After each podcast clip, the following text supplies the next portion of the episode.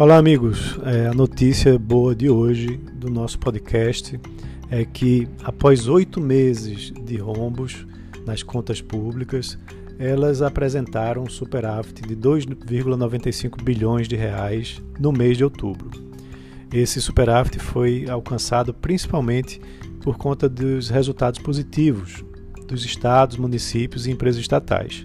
Já a dívida pública ela subiu para 90,7% no mês de outubro, segundo o Banco Central. Então, essas contas do setor público consolidado, né, elas incluem as despesas e receitas do governo federal, estados, municípios e empresas estatais.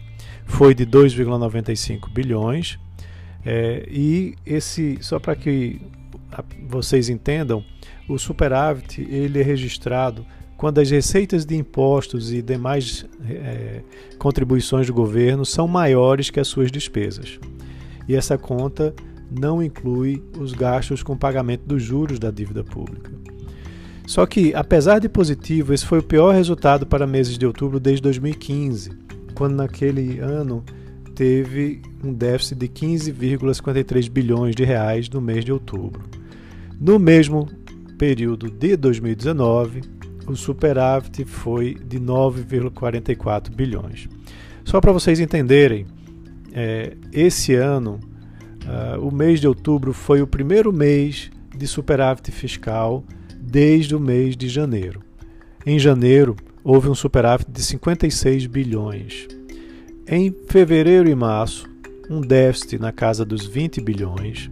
E aí, em abril, a pandemia é, estava muito forte e que aconteceu foi de termos é, o governo entrando também com muitas, é, muitas despesas para combater o efeito econômico da pandemia. Então, em abril, houve um déficit de 94 bilhões, em maio, de 131 bilhões, em junho, de 188 bilhões de reais, e depois em julho e agosto, na casa dos 80 e setembro um déficit de 64 bilhões. Tá? Então, é, de abril em diante, como vocês escutaram, as contas públicas apresentaram esses rombos fiscais elevados né, por conta das despesas para combater é, o efeito econômico da pandemia. Nos últimos meses, os indicadores apontaram para uma retomada da economia né, e também é, fortemente é, impactada pelo auxílio emergencial e a redução do distanciamento social. É, além disso, tivemos também em outubro uma alta maior da arrecadação federal, de quase 10% em termos reais, mas também um pouco relacionada com o pagamento de impostos atrasados, que eles foram é, diferidos pelo próprio governo durante o auge da pandemia. Tá? É, então, para esse resultado positivo, também contribuíram a redução das despesas com a Covid, né, extraordinárias, e o, o retorno do pagamento de impostos aí de meses anteriores.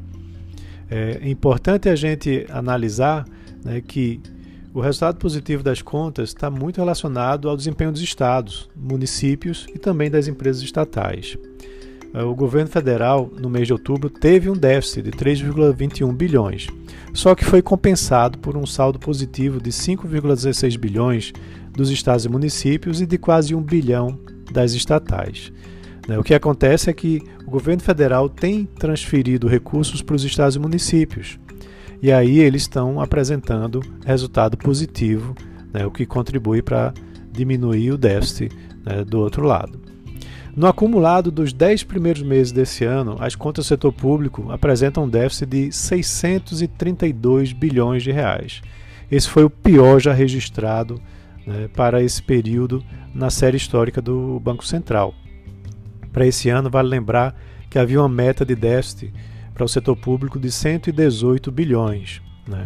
E que em 2019 a gente tinha encerrado o ano com um déficit de 61,87 bilhões, né? que tinha sido o melhor resultado desde 2014, né? ou seja, num período aí de cinco anos. Também os gastos com juros aumentaram consideravelmente né, por conta desse, dessa elevação do padrão da dívida, né, passando aí é, a dívida bruta de 75,8% do PIB em 2019, final de 2019, para 90,7 bilhões eh, agora em, 2000, eh, em outubro de 2020. Então, em 12 meses, eh, o resultado né, do pagamento do déficit nominal já está em 1,011 trilhão né, de reais, que dá algo em torno de 13,95% é, por cento do PIB.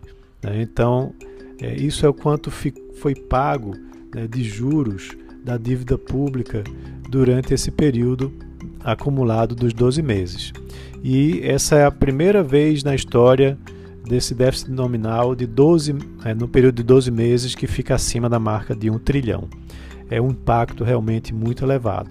Agora, vale lembrar que o resultado nominal das contas do setor público sofre é, influência do déficit primário elevado, das atuações do Banco Central no câmbio e também dos juros básicos da economia, né, da Selic, que apesar de estarem na sua mínima histórica, né, como o déficit fiscal aumentou consideravelmente, né, o Brasil gastando cada vez mais, tende também a pagar cada vez mais juros. Né. Então, é, o, o, ano de 2021 vai ser um ano de muitos desafios né, para tentar é, voltar a reduzir o déficit é, e fazê-lo virar um superávit primário, né, para que a gente tenta, tente corrigir um pouco o rumo da dívida pública daqui do Brasil. Então é isso, um abraço a todos e um ótimo início de semana.